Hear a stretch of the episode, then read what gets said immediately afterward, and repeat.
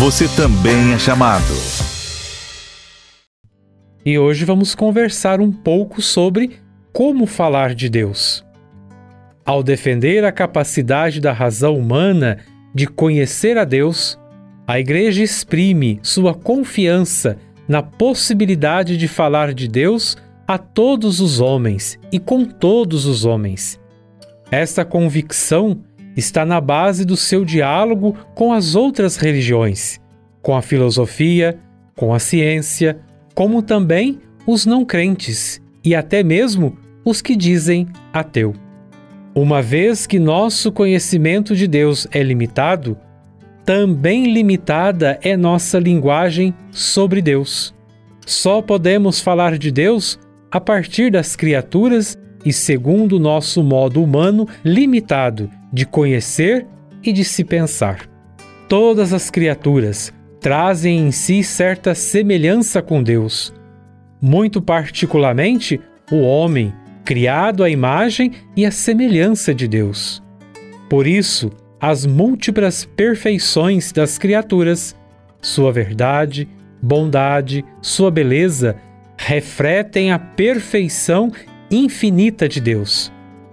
Em razão disso, podemos falar de Deus a partir das perfeições de suas criaturas, pois a grandeza e a beleza das criaturas fazem, por analogia, contemplar o seu autor.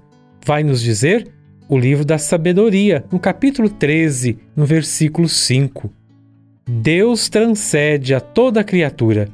Por isso, é preciso incessantemente purificar nossa linguagem daquilo que possui de limitado, de proveniente da pura imaginação, de imperfeito, para não confundirmos o Deus inefável, incompreensível, invisível, inatingível com as nossas representações humanas. Nossas palavras humanas permanecem sempre aquém do mistério de Deus. Assim, falando de Deus, nossa linguagem se exprime, sem dúvida, de maneira humana, mas ela atinge realmente o próprio Deus, ainda que sem poder exprimi-lo em sua infinita simplicidade. O homem é, por natureza e por vocação, um ser religioso, porque provém de Deus e para ele caminha o homem só vive uma vida plenamente humana se viver livremente sua relação com Deus, pois é feito para viver em comunhão com Deus, no qual encontra sua felicidade. Quando eu estiver inteiramente em vós, nunca mais haverá dor e provação. Repleta de vós por inteiro, nossa vida será verdadeira. Assim, quando escuta a mensagem das criaturas e a voz da sua consciência, o homem pode atingir a certeza da existência de Deus, causa e fim de tudo. Portanto, a Igreja ensina que o Deus único e verdadeiro, nosso Criador e Senhor, pode ser conduzido com certeza por meio de suas obras, graças à luz natural da razão humana.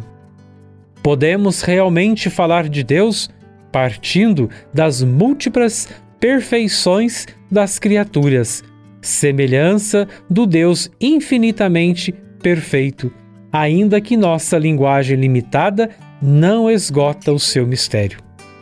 Sem o Criador, a criatura se esvai.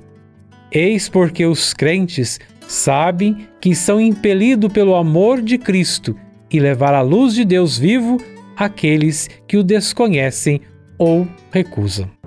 Deus nos chama para uma grande missão, para levar a sua boa nova, transformar a vida dos que mais precisam e caminhar junto do seu povo. Para fazer parte desse projeto, não precisa ter superpoderes, basta estar preparado. E você, está pronto para responder a esse chamado? Acesse a12.com/vocacional e seja um missionário redentorista.